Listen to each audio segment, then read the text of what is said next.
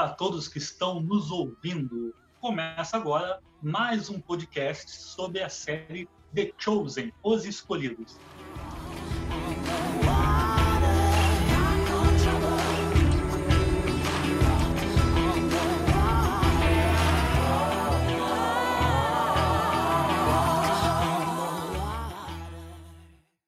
E hoje nós vamos falar sobre o quarto episódio da série. Um episódio muito extraordinário, na qual fala sobre o encontro de Simão com Jesus. Estando comigo, Clíngia Antunes está aqui nessa, nessa grande reunião, nesse grande bate-papo. Minha esposa, Tainá Almeida Antunes. Olá a todos e todas. Paulo Menezes. Olá, bom dia, boa tarde, boa noite, depende aí a hora que você vai nos ouvir, né? E hoje com uma convidada mais que especial que estará nos acompanhando a partir de, de, da gravação desse episódio e dos próximos também. Nós temos a presença de Lídia Dickel. Oi, gente, prazer enorme estar aqui com vocês e um prazer comentar sobre essa série apaixonante que a gente se identifica muito, né? Vai ser um privilégio dado por Deus, com certeza.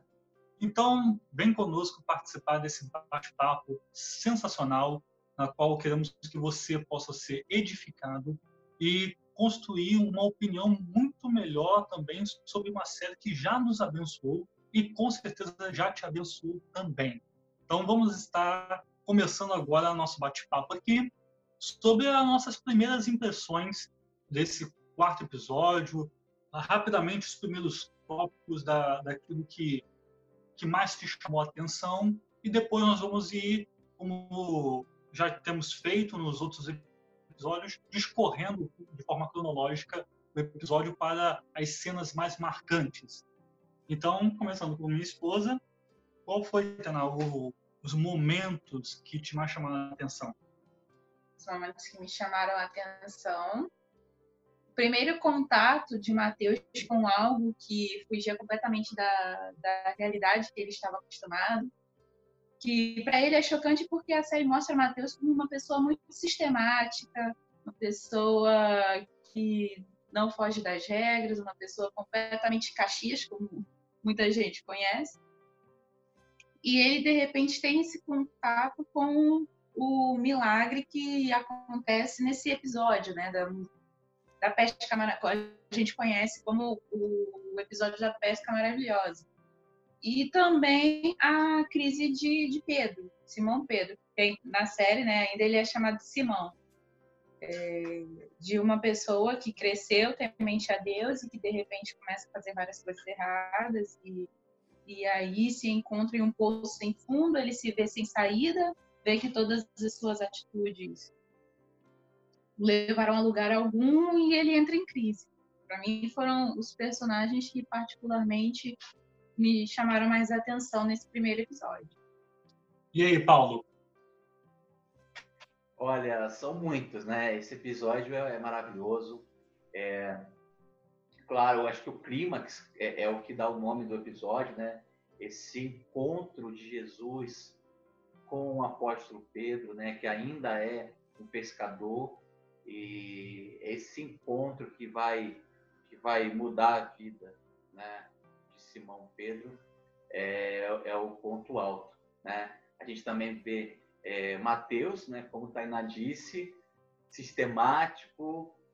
O autor chega a dizer que ele tem toque, né? E que ele também tem um nível de autismo. É, e a gente e também tem a, a, a, a, primeira a primeira aparição de João Batista. E João Batista, para mim, pessoalmente, para o Paulo, aqui confesso, ele tem um lugar muito, muito especial no meu coração. João Batista, ele aparece, eu imaginava um João Batista careca, sabe? Mas um gordinho, baixinho, eu imaginava assim, não sei porquê. Mas o João Batista aparece com cabelo, uma barba muito, muito de mendigo. É próprio, né? Realmente ele deveria ser bem desgrenhado. E ele aparece e encontra nada mais, nada menos que Nicodemos. Né? Já falamos dele no primeiro episódio, das crises de Nicodemos, e agora a gente encontra, é, agora João Batista encontra Nicodemos, e aí sim vai chacoalhar aquela fé daquele senhorzinho, né? Esses para mim são os, os pontos mais altos.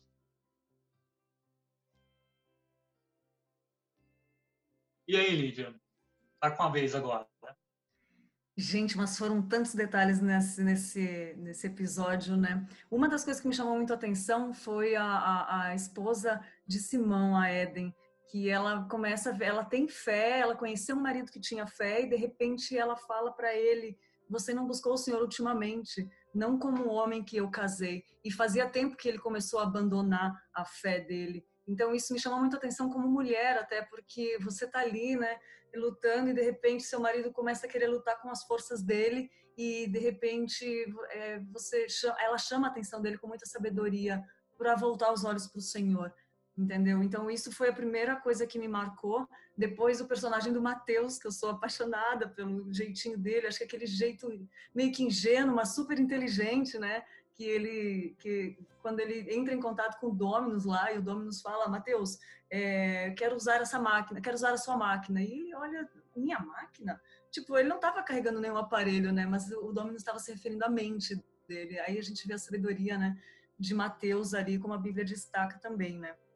E em terceiro, não tem como, Pedro, eh, eh, tem os encontros, tem, são vários momentos.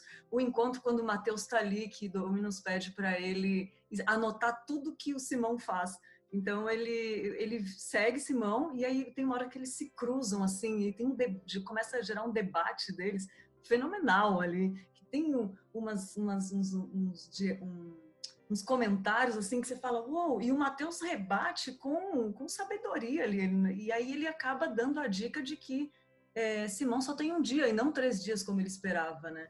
Então ali é outro momento marcante, profundo assim, e sem contar a pesca, né? Eu também olhei um pouco pro lado do audiovisual, que eles montaram aquela cena e eu fiquei sabendo como que foi, né? Eles colocaram um, uma lona, sei lá, um tecido, acho que era uma lona verde, e aquela cena não tinha todos aqueles peixes, né? Foi, foi colocado o audiovisual.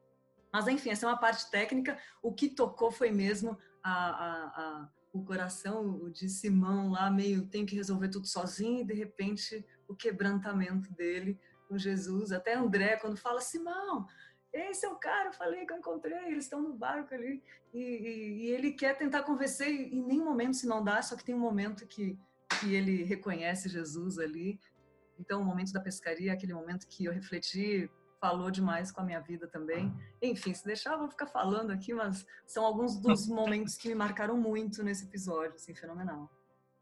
É, aqui a gente gosta de falar mesmo, a gente sempre, sempre gosta de falar muito. Então, seja bem-vinda a esse grupo de faladores, né? Obrigada, ah, muito obrigada. Então, nós queremos, assim, começar é, Lembrando que o episódio começa com o Pedro orientando os romanos dentro do barco.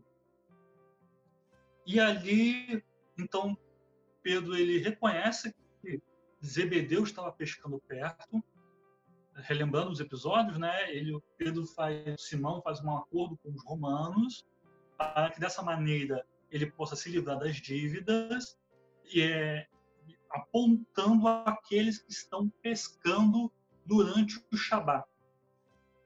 E aí ele encontra uma rede, uma boia de rede de pesca com uma marca de Zebedeu.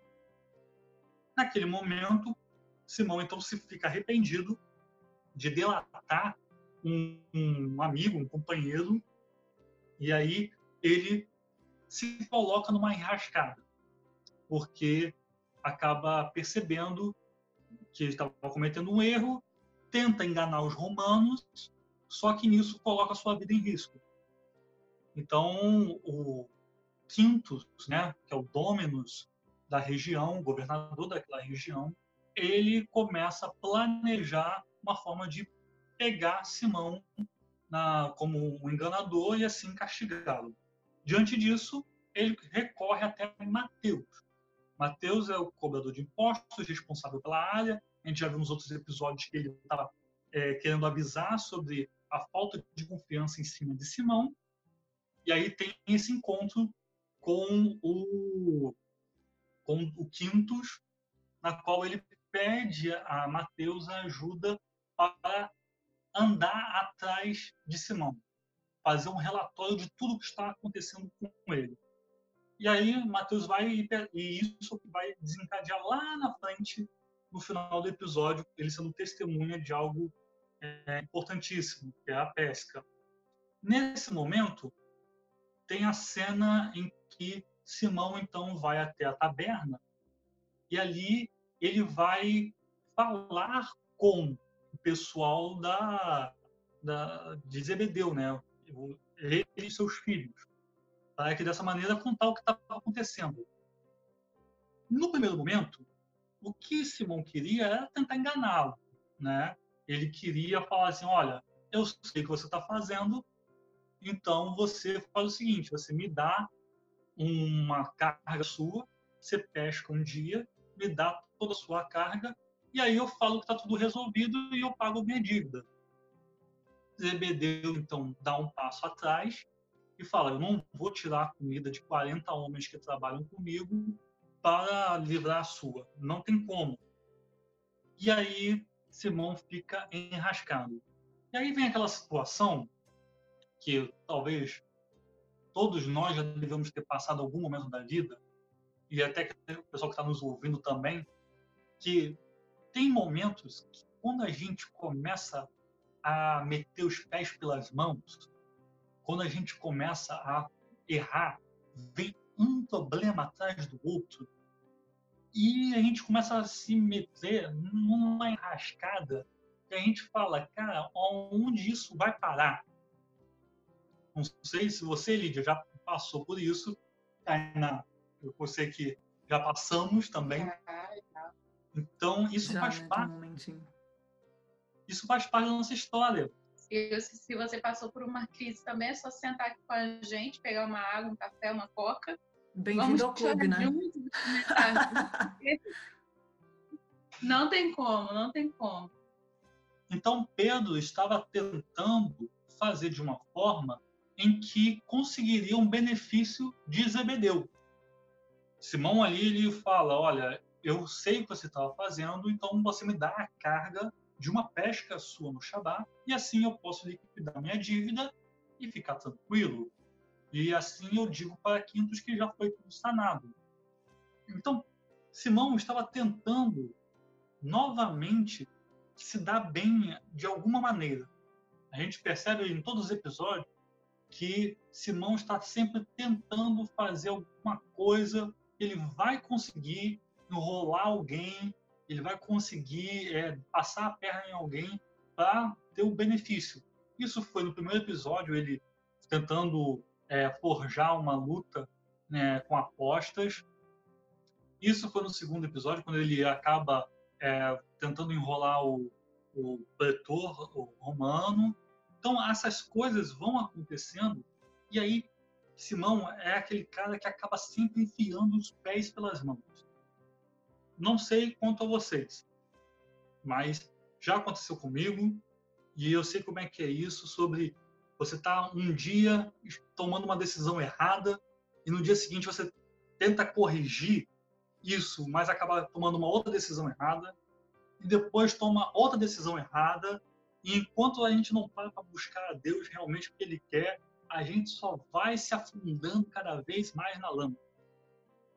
Isso aconteceu comigo já, eu acredito que quem está nos ouvindo também pode ter acontecido com, com essas pessoas, porque é muito natural nosso.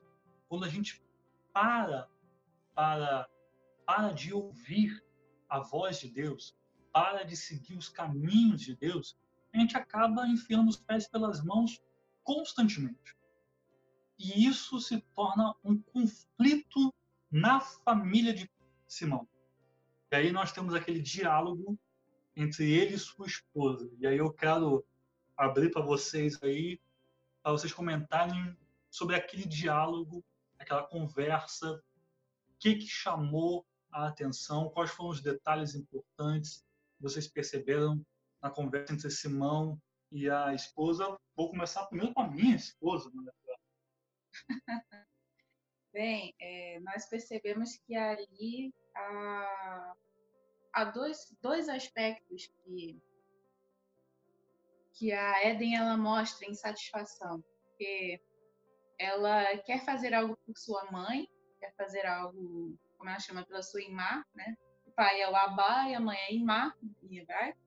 E aí Pedro diz que não dá, que não dá, e ela começa a questioná-lo, e aí ele começa, aí sim, quando ele vê que realmente há, não tem como mais ele manter a sua situação escondida, ele começa a confessar para ela tudo o que ele está fazendo. Até porque as mulheres sempre acabam descobrindo que os homens estão fazendo de errado. Isso aí é fato do casamento. Sim.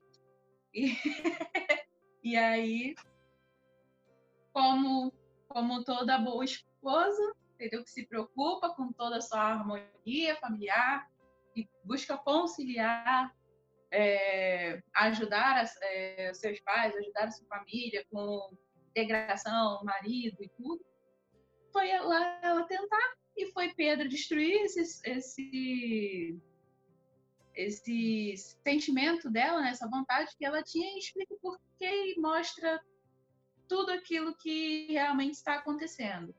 Porque nós vemos Pedro cheio de segredos no dia do Shabat. Ele sai e aí não fala nada tá tudo bem, aquele tá tudo bem que a gente detesta que homens digam para nós que a gente sabe na cara de vocês que não tá nada bem. nós conseguimos enxergar é, tudo isso. E aí há um estouro nessa discussão, nessa situação.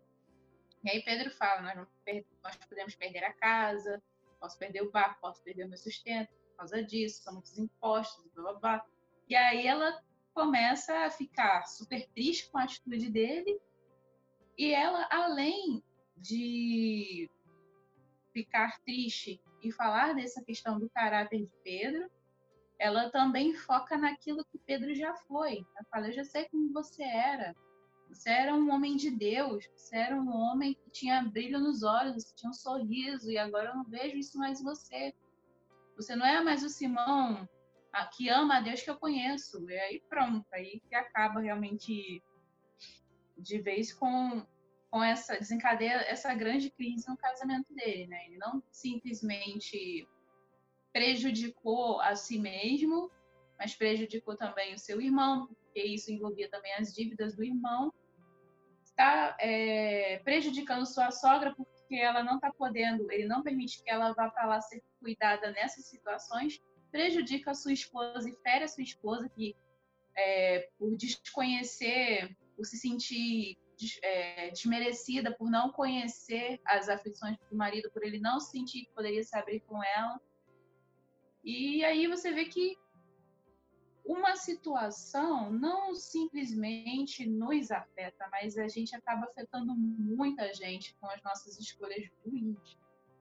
Isso é algo de, do qual a gente muitas das vezes não tem a noção mesmo. Ou às vezes até tem a noção, mas esquece, acha que o melhor que tem a se fazer é tentar resolver tudo sozinho, porque eu vou dar um jeito.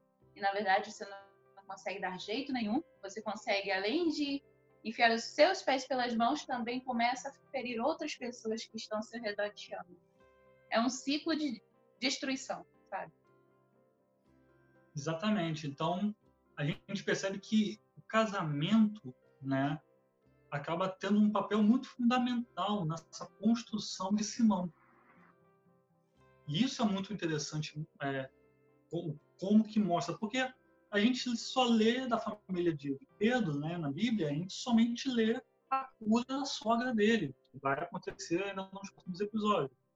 Mas a, a, a ideia que está acontecendo ali é que Pedro tinha uma esposa que é uma excelente esposa, porque está perdoando ele de muita coisa.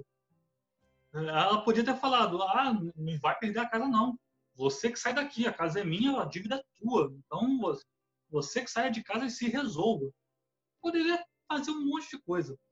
Mas ela tenta corrigir o marido de acordo com aquilo que ele já viveu, que era um homem que buscava a Deus, né, pelo que é apresentado ali. Então, isso é, é muito interessante.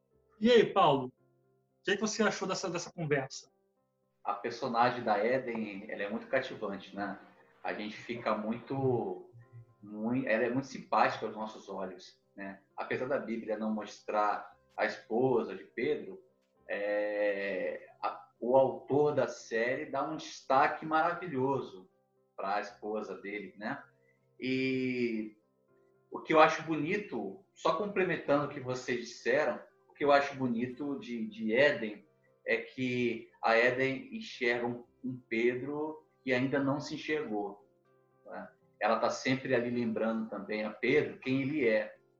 Bom, Éden, Éden é uma mulher, como o príncipe falou, é uma mulher ideal, né? Uma mulher trabalhadora, uma mulher sábia e que, e que também consegue ouvir a voz de Deus. Me lembrou muito uma mensagem do pastor David Wilkerson, o David Wilkerson, ele tem uma, uma pregação no YouTube é, e atribui aquela pregação a uma das últimas pregações que ele, que ele deu, que ele fez, né? Logo depois, David Wilkerson morre num acidente de carro, mas ele diz, sentado, tomado pela sua velhice, ele diz assim que se você tiver dificuldade de ouvir a Deus, ouça a sua esposa. Né? Esse é o conselho que ele dá né? E o Pedro que tinha dificuldade de encontrar Deus, e esse episódio mostra a dificuldade de Pedro de encontrar Deus, ele acaba ouvindo a sua esposa. É, essa essa entrada de Éden ali naquela cena, para mim é a voz de Deus na vida de Pedro. Para quem não sabe, evangelho né, significa boa nova, né, ou boa notícia é um anúncio de algo bom. E André chega até Simão para contar. André já era discípulo de João Batista. A gente tem que entender, e isso está na Bíblia, e isso já aparece na série. É, André já era um, um discípulo de João Batista. Então ele testemunha o que João Batista fala sobre Jesus que é a cena que nós conhecemos como o batismo de Jesus. Só que aí, nesse momento, Simão está totalmente arredio, só com a cabeça quente, pensando em como pagar, mas existe ali, de novo, aquele resgate da figura messiânica, né? Que André chega para é, Simão e fala: nós, nós encontramos o Messias. E aí a primeira pergunta do, de Simão é: ele é um cara grande? Porque isso remete à figura messiânica de um Messias de guerra.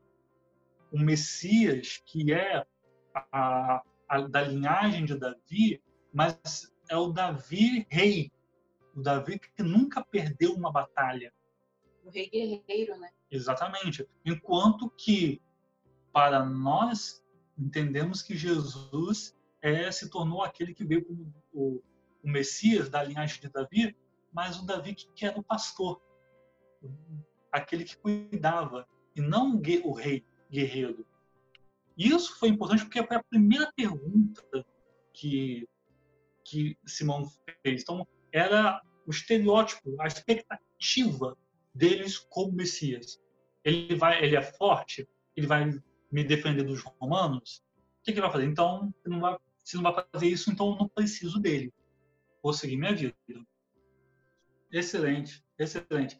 Para você ver como Eden era, representa essa mulher é, que é um, uma mulher realmente de Deus, é uma mulher que, por exemplo, você, Paulo, está orando para ter, né? Então, a gente sabe que...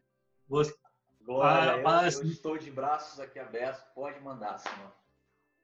Então, a gente entende para as nossas ouvintes, se as nossas ouvintes quiserem ter essa voz aveludada para uma vida eterna com você na, no casamento, olha, então mande seu currículo para nós, nós vamos estar encaminhando devidamente. Tá? Então, fica a dica, né? Um comercial desse, já, já, já vou começar a ver é, é, lugar para casar, buffet, já vou pela fé, vou começar. Exatamente, já vamos deixar tudo planejado certinho, só vai faltar a costela. Então, E aí, Lídia, dessa conversa, o que, que você, o que mais te chamou a atenção? É, realmente, é, vocês colocaram muito bem, a, a, a Tainá expressou muito bem a, a figura da, da Eden ali. O que me chamou muito a atenção, é, também, além disso tudo que vocês comentaram, é que no momento que ele se abre com ela e ela começa a chorar e ela fala, eu nem queria ficar com você hoje mesmo, ela queria ele perto, sabe? Aquela, aquele choro dela mostrou muito que ela queria ele perto. E como ele não queria, ele queria resolver tudo sozinha. E aí ela fala: Você não buscou o Senhor ultimamente. Não é aquele aquele homem com quem eu casei. Mas mesmo que ele não estava buscando, ela acreditava que ele poderia voltar a buscar, porque ela enxerga, ela enxerga isso, ela conhece, ela sabe como ele é, né? E quando ela chora, ele fala, ele vira para ela e fala: "Eu sinto muito". Ela consegue atingir o coração dele, a mulher sábia, muito bem descrita em Provérbios, fala isso, né? Ela, ele fala: "Eu sinto muito". Ela, ele fica ali, ele quebrando o coração, e ela responde: "Eu sei que você sente, e eu fico feliz por você ter sido honesto comigo. Ela reconhece que ele se arrependeu. E isso é sabedoria. É, e aí ela fala uma frase que eu acho que tocou muito o coração dela, que ela, que ela fala assim, quem sabe Deus consiga um pouco da sua atenção agora. Quando ela disse, vai então, né? E aí eu falo, meu Deus do céu, obrigada, pai, por esses exemplos, né? Que nem o Paulo falou, não tá na Bíblia, mas o, o diretor, o roteirista, foi muito sábio em colocar essas coisas que nos aproximam é, de, dos personagens bíblicos de uma forma humana, né? Dos nossos dias de hoje. Eram antes as pessoas eram vistas, os, os personagens bíblicos eram vistos com muita distância, talvez. E essa série, uma coisa que o diretor comentou, nos aproxima ali com a nossa realidade no dia de hoje, né? Mas o destaque para Éden, com a sabedoria que fala na Bíblia, ficou exemplo. Chorei, foi lindo. Ah, foi um coice muito sábio. é, porque o Pedro tomou no queixo né? Convenhamos. É? Ele levou no queixo, mas foi, um, foi de uma forma muito sábia. E por que não, né? Falar dela desse modo? Por que não ter pessoas que tinham intimidade, que buscavam ter intimidade com Deus, né? Mesmo, mesmo Deus ainda não tendo se revelado em forma humana, eles buscavam. Por que não, né? E, e você que está nos ouvindo, se você está pensando assim, é, mas vocês estão perdendo muito tempo falando da mulher de Pedro, mas ela nem está na Bíblia, não sei o que. Na... Queremos te afirmar uma coisa: você é uma pessoa chata. Você é uma pessoa chata, você não entendeu nada, você está ouvindo nosso quarto podcast e ainda não entendeu o propósito desse, dessa série. Então, por favor, para agora, pega a Bíblia, lê e vai se converter. E aí depois você volta para cá. Tá? A gente está falando porque isso está trazendo uma mensagem importante. É muito legal que a, a Eden tem uma fala que, quando na discussão que ela está tendo com o Simão, ela diz assim: Onde está a sua fé? Essa pergunta é a pergunta que Jesus fez para Simão em Lucas quando ele, quando o Pedro está afundando. Depois que ele resgata o homem de pouca fé, ele fala assim: aonde está a sua fé? Na versão de Lucas, essa é a pergunta, a pergunta que Jesus faz para Simão. Não, a versão que nós conhecemos, né, que é Homem de Pouca Fé, Homem de Pequena Fé, ela é a versão de Marcos, se eu não me engano. A de Lucas é Onde está a sua fé? Então, sai da boca desta mulher a mesma pergunta que Jesus fez para ele. O roteiro foi construído por isso. Então, é referência, referência bíblica em todo momento. Por isso que nós estamos amando esta série e querendo que você também ame. Então, se você é uma pessoa chata, por favor, desista disso. Você não vai conseguir entender, não vai conseguir assimilar a profundidade, porque você é um chato e essa chatice está bloqueando a sua criatividade, o seu entendimento e de ouvir a voz do Espírito. Então, vá se converter. Quando, seguindo agora, né? Quando acaba essa, essa, essa conversa entre Simão e a sua esposa, ele está revoltado da vida, não sabe o que fazer. Ele pensa, bem, só tem uma coisa que eu posso fazer que é ir pescar. Eu tenho até o próximo Shabat, tenho mais três noites e eu vou sair pescando até que puder. Nesse momento aparece André. E André leva para ele uma boa notícia. E também tem a teoria que Pedro bebia da fonte dos Elotes, né? É, esse povo que era altamente radical e entendia que tomariam na força, né, a independência de, de Israel, né, diante do Império Romano. E a série mostra um Pedro lutador, um Pedro forte, apesar da sua pequenez, um homem corajoso, né? E havia muita raiva de Pedro, né, é, diante do Império Romano. A gente percebe isso, essa tensão de Pedro. Os, os soldados desse episódio que a gente está comentando acabam até batendo em Pedro, né? Ele, ele, ele foi muito machucado, há muito trauma em relação ao Império Romano. E Pedro, quando, quando também começa a andar com Jesus, não continua com a mesma postura militar. Lembro também que Pedro é, é, tinha, além desse viés militar, né? O Pedro ele, era semi-analfabeto, praticamente, né? A gente quando faz a exegese das cartas de Pedro é um dos mais difíceis textos gregos. É, são as cartas de Pedro porque a, a, a linguagem de Pedro é muito ruim de ser entendida, muito. É, ele deixa várias aberturas, né? E também alguns, alguns teólogos tiveram dificuldade em entender e acabaram criando algumas teorias é, é, a partir das cartas de Pedro, né? Então, é, é o Pedro, ele é semi-analfabeto, tem esse viés militar, é, ele está pronto para combater. É o Pedro, é, é aquele Pedro com a espada na mão e que vai cortar a orelha do soldado mau. É esse Pedro aí. E a série é perfeita nisso. Mostra que Pedro está pronto para guerrear, ainda que a missão de Jesus seja a missão não de julgar, mas de salvar aqueles que o ouvem. Exatamente. É, nesse caso, né, Pedro ele não, Simão ele não tinha, não sabia nem escrever hebraico, mais grego, né? Então era, era uma dificuldade mesmo, uma questão cultural mesmo da época. Eram raríssimas pessoas que sabiam ler e escrever. Sim, isso era um, mais um reforçador, mais algo que reforçava essa condição de Galiléia ser o lugar dos pares da sociedade da época. Né?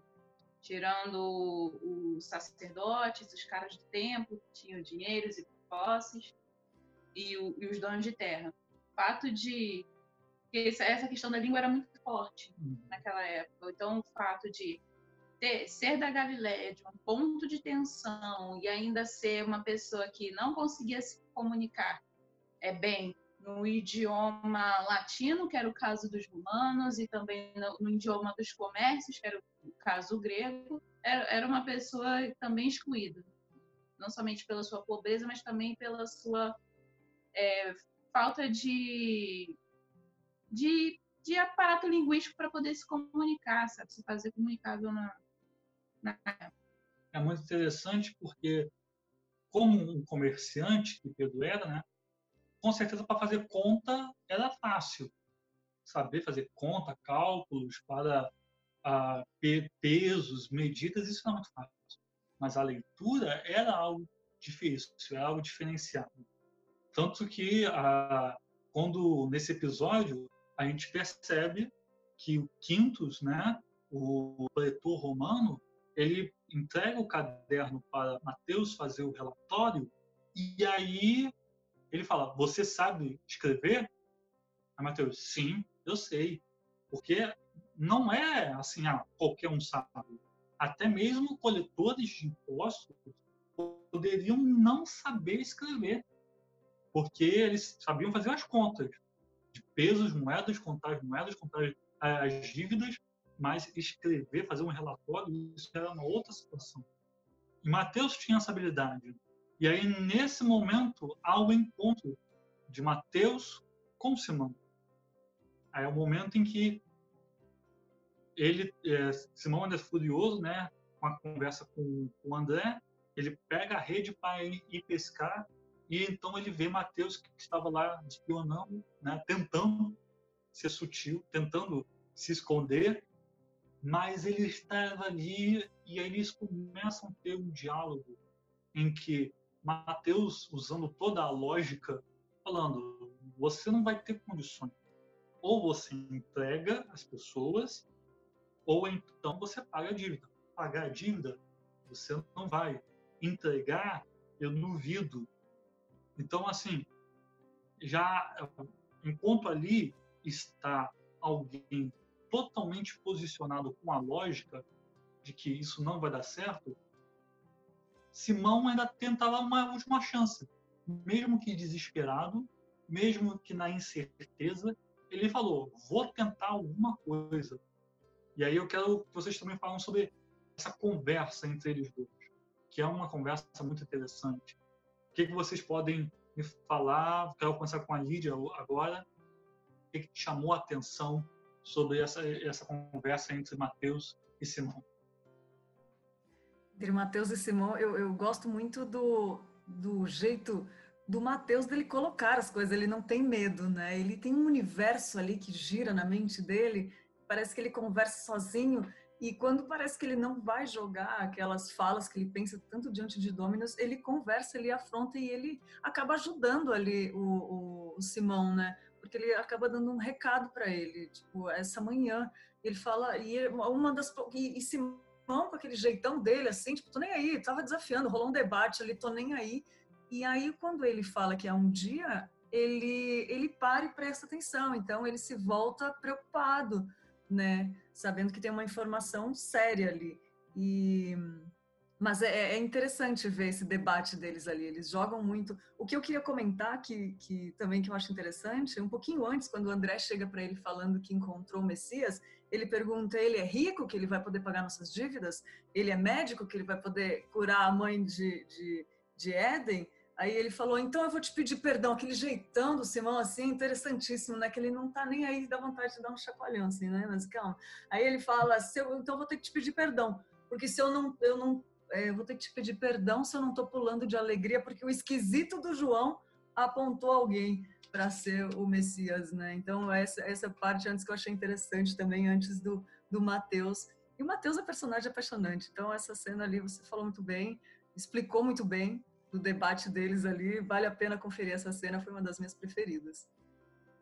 O, eu acho que o, é, é esse encontro Simão e Mateus foi, é, é, foi um encontro também tenso, porque é, Mateus era, para os judeus, era a representatividade do Império Romano, né? Eu acredito que Simão deveria estar com ódio de Mateus, deve ter se polido, né? Na série ele, ele ele, ele, se pole, né? É, porque conhecendo Pedro com esse perfil, ele poderia ter feito algo mais, ou poderia até ter xingado o Mateus. É, Mateus também mostra que não tem nenhum tipo de medo de, de, de Simão e também parte para parte também para peitar Simão. É, mas é visível na série essa tensão entre Mateus e Simão. E esse é um encontro de extremos, praticamente. Né? É, é um homem é, é, que foi alfabetizado, ou um homem que é semi-analfabeto, um homem que tem ódio do Império Romano, um homem que se aliou ao Império Romano, um homem que anda com seus, com seus patrícios, anda com o seu, com o seu, seu grupo, anda com seu, com seu, com sua família judaica, e um homem que foi desprezado pela sua própria família e que se tornou um romano, percebemos na caracterização de Mateus a falta da barba, percebemos uma, um pouco de maquiagem em Mateus, né? muito próprio com cabelo mais com um estilo diferente, né? muito parecido com, com o, o, a forma de vestir dos romanos. Né? Mateus era tudo que Simão odiava, né? e talvez o Mateus olhava para Simão e também odiava tudo que havia nele essa tensão dos dois é muito clara e é muito é muito muito espantoso saber que Jesus juntou essa galera toda diferente é, é, para ser seus discípulos. Muito espantoso. E é muito bom porque isso é como Mateus se apresenta diante de Quintus, né? Porque quando ele Quintus fala para Mateus perseguir é, um relatório de, de Simão, ele fala: Olha, eu não tenho como me misturar nas, com as pessoas, eu sou odiado, mais até do que os romanos. Você nasceu romano, eu tive uma escolha. Então, ele tem noção. É muito legal porque, assim, a gente vê aquele jeito de, de Mateus, né? Bem observador, é, com medo das coisas, com toque, né? Tudo mais. Mas nesse, nesse episódio, nas duas vezes em que ele meio que foi peitado, ele respondeu na lata sem problema nenhum. Ele tanto com Quinto quanto com Simão. Pode falar, Lídia. O que eu acho interessante, que é uma característica de caráter mesmo, é a fidelidade dele fazer com excelência as coisas. Ele faz ali com excelência diante de Dominus e, e, diante de, Sim, de, Simão ele vai fala, peitando, ele está ali para cumprir, ele foi contratado e ele está cumprindo aquilo ali, ele faz com excelência. Eu acho que esse é, uma, é uma, um traço de caráter muito bom que Cristo vê também, né? que Mateus deixou claro ali. Ele quer fazer o trabalho dele bem feito, independente se ele está fazendo, se ele tem uma leve, tem uma vozinha ali falando que está errado, que ele né, que incomoda ele mais para frente, mas ele faz com excelência. Ele está ali para cumprir o trabalho dele. Tanto é que quando o Dominus pergunta, tem alguém se, é, cuidando do seu posto? Ele fala, sim, meu cachorro está lá. Tipo, tá tudo certo, ele está fazendo, ele tá cuidando de tudo, né? Então, esse caráter de, de fazer com excelência também acho que é, é o que vem de Deus, assim, que destacou no personagem do Mateus. São coisas que, assim, a gente consegue enxergar, mas são coisas que, por exemplo, o povo não enxerga em Mateus rótulo de traidor é muito mais forte nele do que essas coisas de caráter, mas isso Jesus Cristo enxerga nele. E é uma coisa assim, que até a gente não comentou, mas até que é meio óbvia, né? Colocar o Mateus com, com aptidões para escrita, né? tendo o evangelho aí depois e tal. Essa forma como eles construíram também Mateus é, dotado disso, também muito interessante.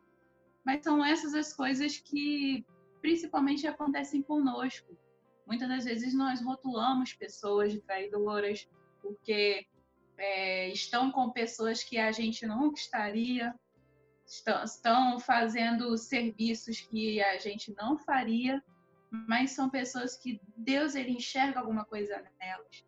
São pessoas em que Deus fala: olha só, olha essa teimosia, olha essa essa boca que não tem medo de falar o que pensa.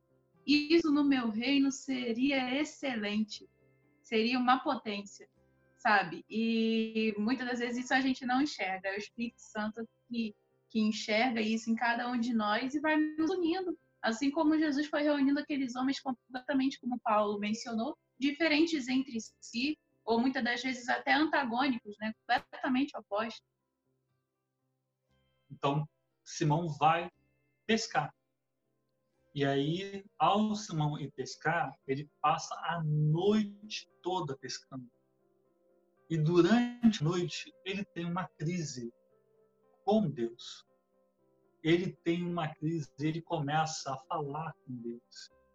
Aí a gente começa a perceber qual é o jeito de Simão em conversar com Deus. E com raiva, assim, querendo descontar toda a história do povo de Israel em cima de Deus.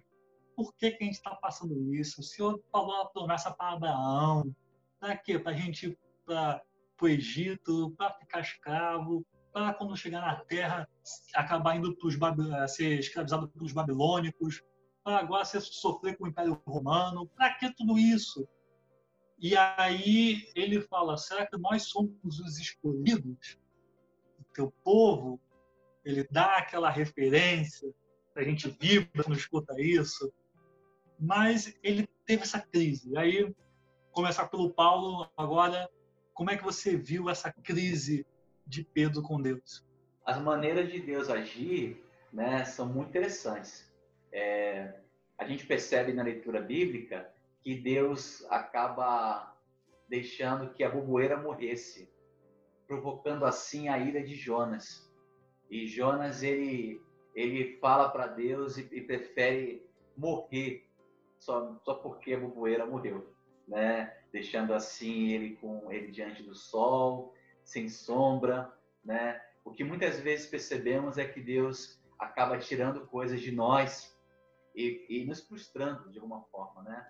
O Pedro era era propósito de Deus, eu creio piamente nisso, de, de Pedro pegar aquele barco, ir até a noite e se esforçar o máximo e talvez é, tenha sido o, o, o, o maior esforço que Pedro já teve na vida ao pescar e também era propósito de Deus ele ter feito tudo que era certo tudo que era correto, usado toda a sua experiência, usado toda a sua técnica e não ter pescado nada, né? A frustração a gente percebe que leva Pedro a conversar com Deus e geralmente é, pessoas que lutam contra Deus geralmente são pessoas que são feridas por Ele, mas é uma marca que fica para sempre em nossas vidas.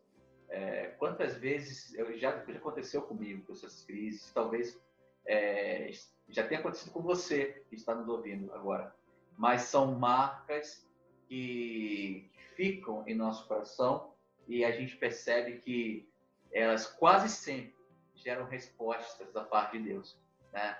Essas crises que a gente tem é, é, são acabam gerando respostas da parte de Deus.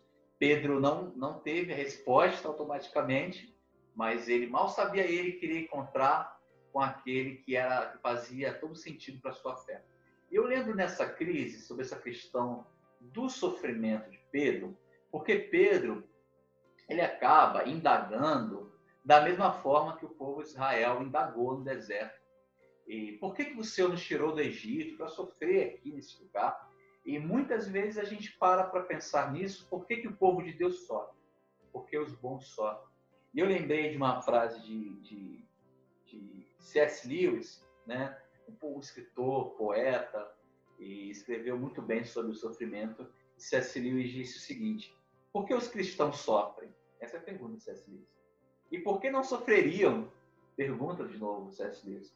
Estando em Cristo, eles são os únicos que realmente podem lidar com isso. Estando em Cristo, eles são os únicos que realmente podem lidar com isso. Então, o sofrimento de Pedro ali produziu uma resposta de Deus. Jesus foi a resposta de Deus na vida de Pedro. É bonito demais.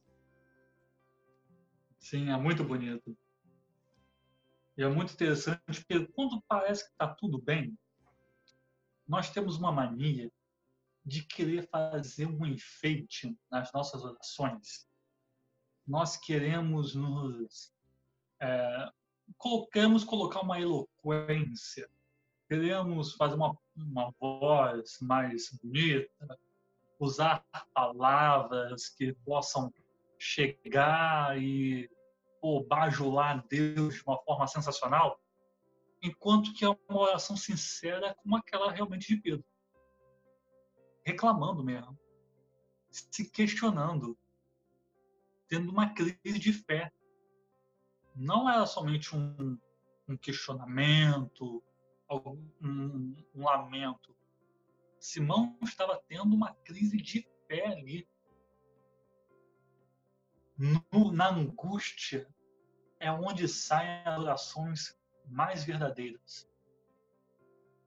É nesse momento, porque aí não, você não está preocupado com a palavra bonita, você não está preocupado com o que dizer. Simplesmente você rasga o coração e fala. Bota tudo para fora. Até se for coisa errada, tudo você sai falando. Mas é uma oração verdadeira. E isso foi algo que me marcou bastante. Né? Lídia, o que você gostou dessa cena da, da, da crise de, de Simão? Eu tô aqui pirando porque nada acontece por acaso, né? Essa série veio bem na, na pandemia e para falar de fé mesmo, né? Quantas fés foram abaladas, quantas pessoas conscientizaram de que a nossa fé era pequena, eu fui uma delas, pedi perdão para Deus. E eu falo, Senhor, me perdoa. É, a gente passou por situações difíceis, né? Eu sei, o Paulo também passou aí, uma minha mais recente, mas de Deus levar meu pai e graças a Deus eu não questionei ele, porque eu já, ele já tinha me preparado, ele preparou meu coração antes, ele é lindo demais. Mas assim, é um momento que você precisa de colo, que você precisa de socorro. E eu acho que essa pandemia aí tem mexido com muita gente que se despediu de família, enfim, só uma comparação que Deus é tão bom que ele colocou essa série exatamente nessa pandemia, né? E para nos trazer lições de fé assim de uma forma tão humana. Eu acho isso fenomenal, assim, essa essa cena de Pedro. A gente, num momento, eu fiquei um pouco chocada do jeito que ele estava falando com Deus. Eu fiquei assim, meu Deus, como ele está falando assim para Deus?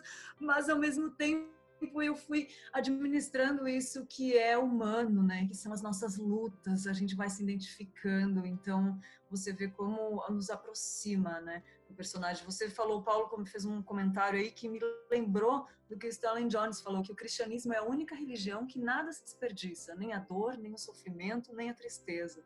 Então, assim, é, é bonito como Deus faz essa questão de, de, de aproveitar tudo para o nosso bem, né? E é fenomenal o que o Paulo falou ali, lindo, não tem, é, é, a gente se identifica muito, é uma cena que mexe muito com a gente, você tem que agradecer a Deus por essa série tá, ter caído na quarentena. Se a gente já lançou a campanha hashtag Somos Todos Nicodemos, no outro episódio, eu, eu sugiro a gente lançar hoje também Somos Todos Pedro, porque como ah, eu vivi ali naquele barquinho, hein? Eu também. Sensacional. Sensacional. Não fala, não, tem vez em quando aquela pregação, quando você fala assim, ah, você já teve aquele, o seu momento na caverna, fazendo uma referência a Elias, né? A caverna. Quem já nunca teve um momento dentro do barco, no meio da noite, igual o Simão ali na, na série, né?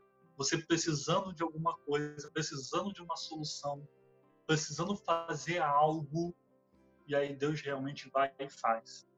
Para quem é, está nos ouvindo né, agora, você pode estar ouvindo em algum momento, em alguma data. Hoje é dia 29 de maio, né? É um dia que nós ainda estamos em pandemia, né? Estamos ainda na quarentena. Você pode já estar ouvindo esse podcast, já pode ter passado. Aí você pode ter ouvido o que a Lívia falou, falou, quando é que isso foi gravado? Nós ainda estamos no meio da pandemia. Por isso, isso faz muito sentido. Você que viveu isso consegue entender que a crise de fé que muitas pessoas passaram. E aqui deixa eu dar contar então um testemunho nosso, meu e da Tainá aqui, porque eu e ela tivemos um momento como esse recentemente. Nós estávamos passando com muitas dificuldades em relação às nossas finanças, assim como a Simão estava ali passando. No nosso caso, é, Tainá está desempregada e eu tive uma redução de salário no meu trabalho. E aí, como é que a gente paga todas as contas? Acontece que nós não tivemos dinheiro para pagar nosso aluguel do mês de maio. E aí nós não sabíamos o que fazer. Nós não sabíamos o que é, realizar. Nós somente orávamos e falávamos, Senhor, vamos entregar nas tuas mãos, porque tu és fiel. Nunca faltou nada da nossa vida, sabemos que não vai faltar agora. E aí Deus fez o seu milagre.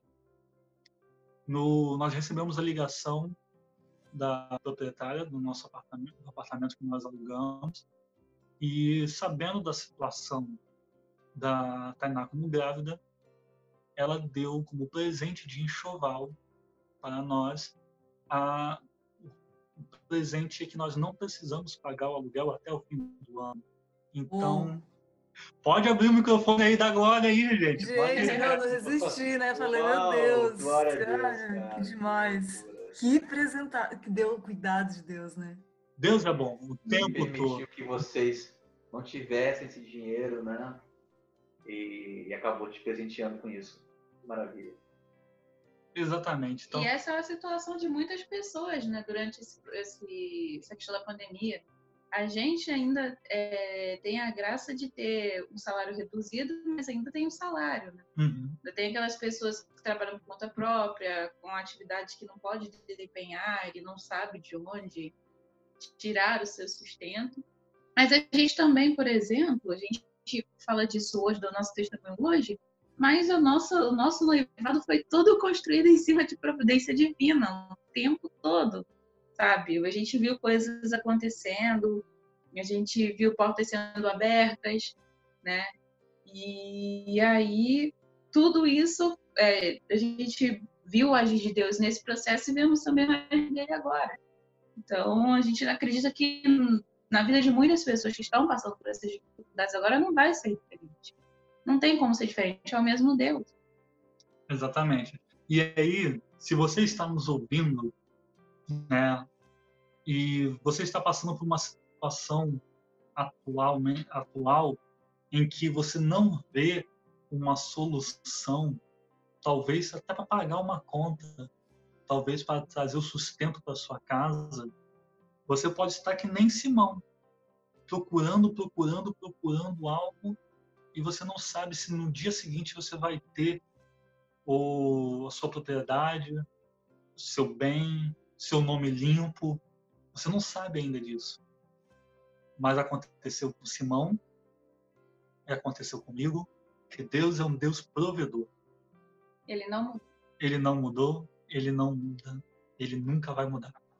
Você pode acreditar. Ele fez o milagre ali com Simão, fez o milagre conosco e pode fazer um milagre com você também. Talvez você só tem que obedecer, assim como Simão fez, e jogar a rede novamente. Essa é a cena que nós vamos nos caminhando para o final, na qual, depois de passar a noite inteira pescando, Simão ele chega até a margem e ali está Jesus ensinando as pessoas. E ali André então fala: é esse o homem, é ele que eu estava falando. E então Jesus chega para Simão e fala: Posso, ah, me ajuda? Eu preciso do barco para poder falar para as pessoas.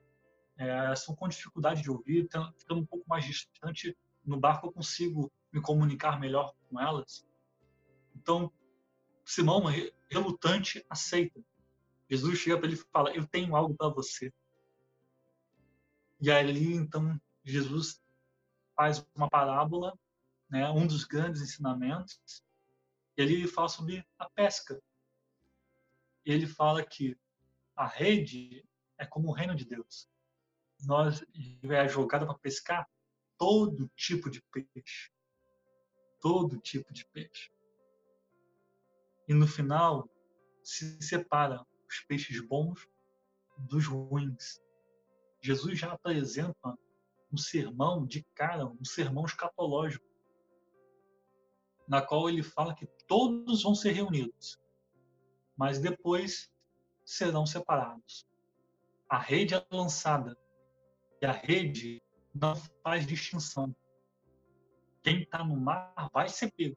Todo tipo de peixe Só depois que vai haver separação daqueles que são bons daqueles que são ruins. Isso é muito, muito, muito sensacional a forma como Jesus se direciona e fala então. E Pedro tenta entender, não consegue, mas ele, por ser usado a palavra, uma parábola de pescador, ele consegue captar um pouco da mensagem. E ali então depois Jesus chega e fala: joga de novo a rede. Pedro olha, fala assim: tá bom, já que você está falando, André, todo afoito, já estava pronto para obedecer, porque já acreditava ali que Jesus era o Messias. E aí eles jogam a rede e vêm os peixes. A cena é sensacional, pega muitos detalhes impressionantes, desde o barco quase tombando, é, Zebedeu e os filhos correndo para ajudar, os peixes surgindo, eles botando para dentro do barco. Aquilo é tudo demais. Mateus, sem conseguir acreditar no que estava vendo, Exatamente. Mateus que estava indo, querendo observar. Eu acho que a coisa, a coisa mais cena do, daquela, a coisa mais linda daquela cena é o cachorro que está junto com com, com o Mateus, que é com aquele, aquele sol batendo no cachorro. O cachorro é lindo demais. Muito lindo. E aí, ele, Mateus incrédulo, as coisas todas acontecendo e fluindo. E aí, então, Simão se joga aos pés de Jesus. Fala: Você realmente é o Messias. Você é aquele que nós estamos esperando. E Jesus fala para ele: Eu sou. Eu sou. Isso foi demais. Quem quer falar aí sobre essa cena, por favor? Paulo, vai. Eu, eu concluo dizendo as falas de Jesus a Simão diante do espanto. Né? Aqui em Lucas 5, fala que Pedro ficou espantado, Pedro e os outros. Né? É, e aí Jesus olha para Simão e disse: Não temas, de agora em diante será pescador de homens e levando os barcos para a terra, deixaram tudo e o seguiram. Né? A crise de, de Pedro, né? E crise que perguntava por que, que os bons sofrem, né? por que, que o povo escolhido sofria, né? era resultou na resposta de Deus. Jesus encontra com Simão e faz o último milagre, o último milagre a respeito dos peixes, só por causa disso, Pedro se espanta e Pedro se ajoelha e se prostra a Jesus, porque aquele era o milagre que fez, que fez sentido para a fé de Pedro. Talvez que você esteja nos ouvindo, Deus vai, Deus pode fazer isso. Mas quando Pedro tem a pesca maravilhosa e acaba espantado e se rendendo aos pés de Jesus, Jesus então diz: olha, o que aconteceu aqui, a pesca maravilhosa, isso de você ter ido pescar e você ter conseguido o êxito, é a última vez. Foi a última vez. Porque agora, a partir de hoje, você vai pescar homens. Né? Então, Deus, Jesus acaba usando a pesca maravilhosa para revelar a Pedro que é, em verdade, em verdade vos digo, Pedro, tu és pedra. E sobre esta pedra, né, eu firmarei a minha igreja. E as portas do inferno não prevalecerão contra ela. É diante dessa crise que Pedro passou e esse espanto que Pedro está agora, que Jesus o promete, olha, não vai, você não vai mais pescar, pescar peixes, mas pescar homens. Assim como você pescou e confiou no seu próprio talento, não conseguiu nada, assim também eu vou te usar. Você vai jogar peça confiando em mim agora. Eu te ensinarei a fazer isso e você será agente da minha vontade. Você jogará suas redes confiando em mim e colherá muitos. É, e isso acaba se concretizando em Atos, principalmente em Atos, quando Pedro prega num sermão ousadíssimo. É, a gente tem essa cena do Pedro sendo analfabeto, esse perfil que a gente já disse de Pedro, mas lá em Atos, Pedro está ousado, está pregando com uma eloquência absurda e, e, a gente sabe que a pesca foi maravilhosa. Mais de 3 mil pessoas né, é, entregam sua vida a Jesus, entregam sua vida a Cristo e o Espírito Santo é derramado sobre todos aqueles. Que honra, que honra. Esse é o Pedro, pescador agora de homens. Eu acho lindo que Salmo 139, 16 fala que antes mesmo de qualquer um dos nossos dias houver, todos eles já foram escritos e determinados. E isso é muito bonito, que a gente não sabe das coisas, Deus já sabe de tudo, a gente já vai, a gente só vai descobrindo, né? E ele faz tudo na hora certa. Ele chegou perto do limite da data que Pedro, que Simão ele ia, né, ser pego. E aí é engraçado quando o barco tá chegando, eles falam: Nossa, os romanos são rápidos, hein? Tipo, ele viu que a casa caiu ali, que, poxa, ferrou. Aí eles falam: Não, não, não são romanos.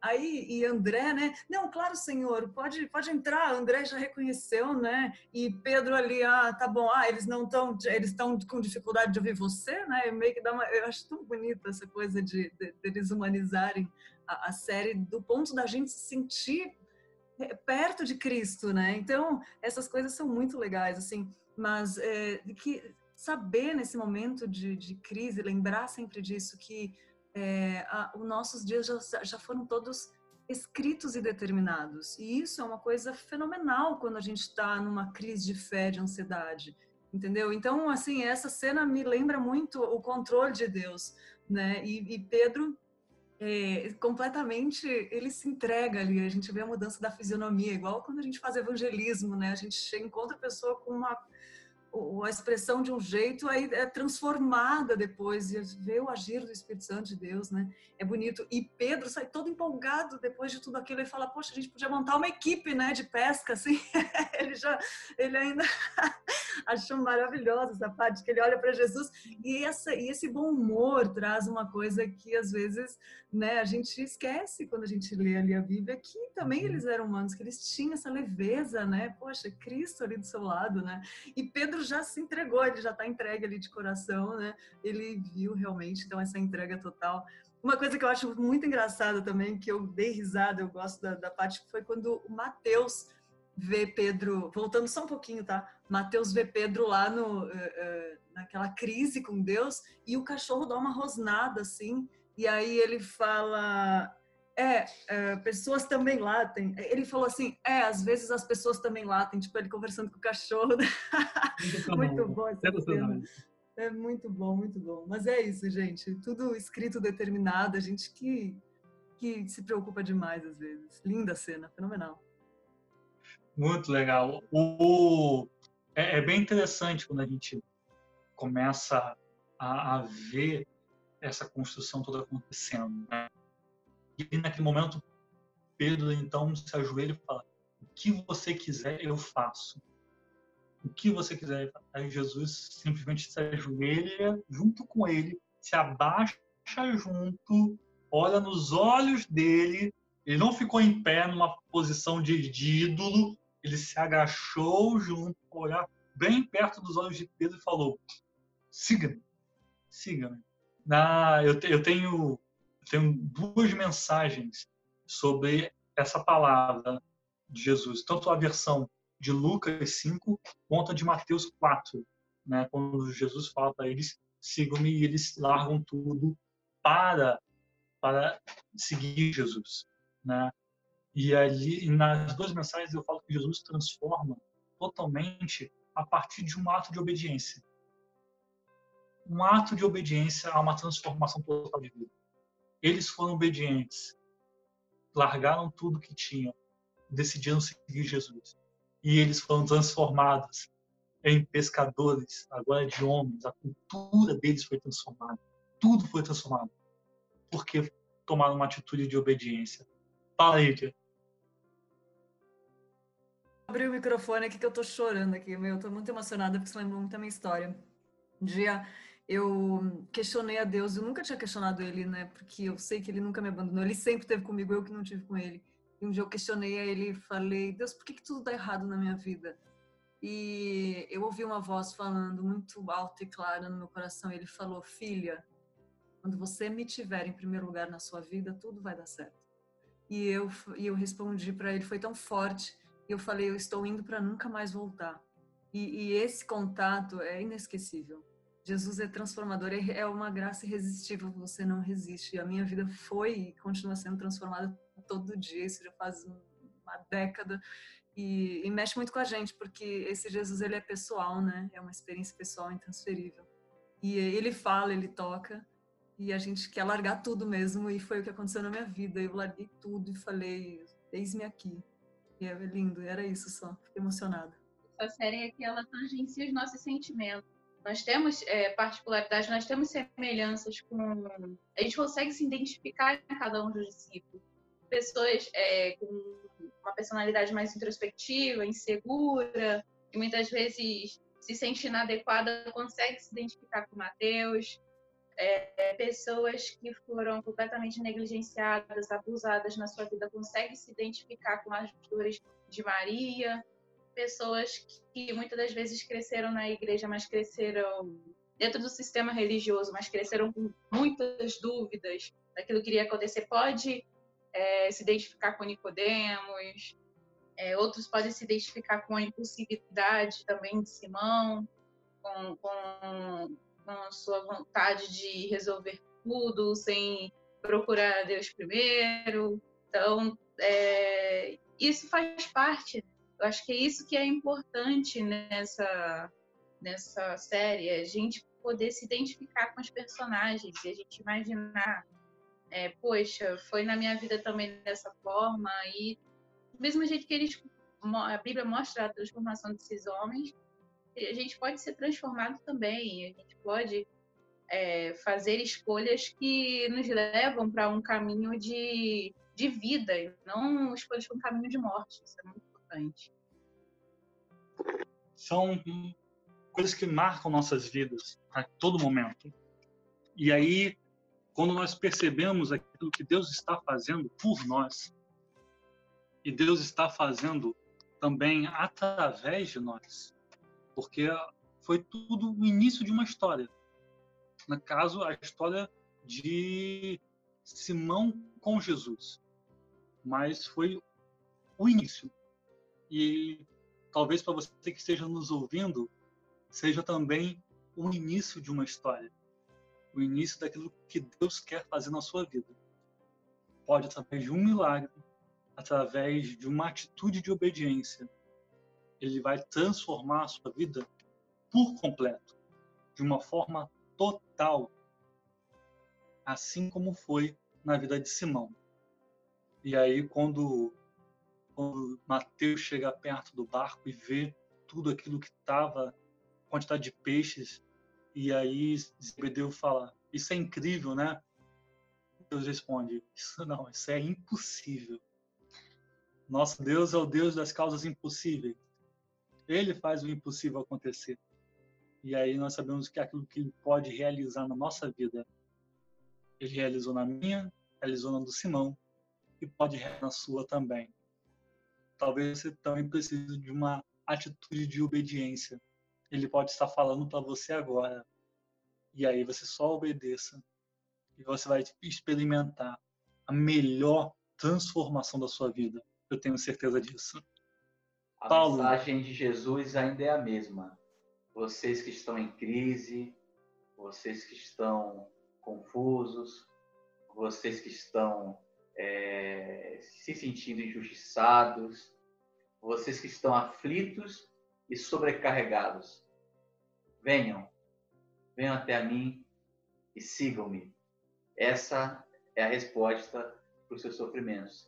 Seguir-me é a única maneira possível de viver uma vida que vale a pena ser vivida. Então, que você possa ter uma semana abençoada. E, assim como Simão, uma atitude de fé, de obediência, viver algo novo na sua vida. Muito obrigado por nos escutar nesse episódio. Até o próximo episódio. Continue assistindo The Chosen e continue nos escutando para contribuir muito mais com isso. E para as, as ouvintes, não esqueça de mandar o currículo para o Paulo. Tá bom? Sim. Ó, a Lídia Deus também. Abençoe. A Lídia também pode mandar. Obrigada, ah, obrigada por ter lembrado. Lídia também, deixo claro. Para os ouvintes, para os ouvintes também, mande o currículo que a gente encaminha também para a Lídia, tá bom? Que Deus abençoe. Muito obrigado por escutar esses malucos aqui conversando, tá bom? Fique na paz.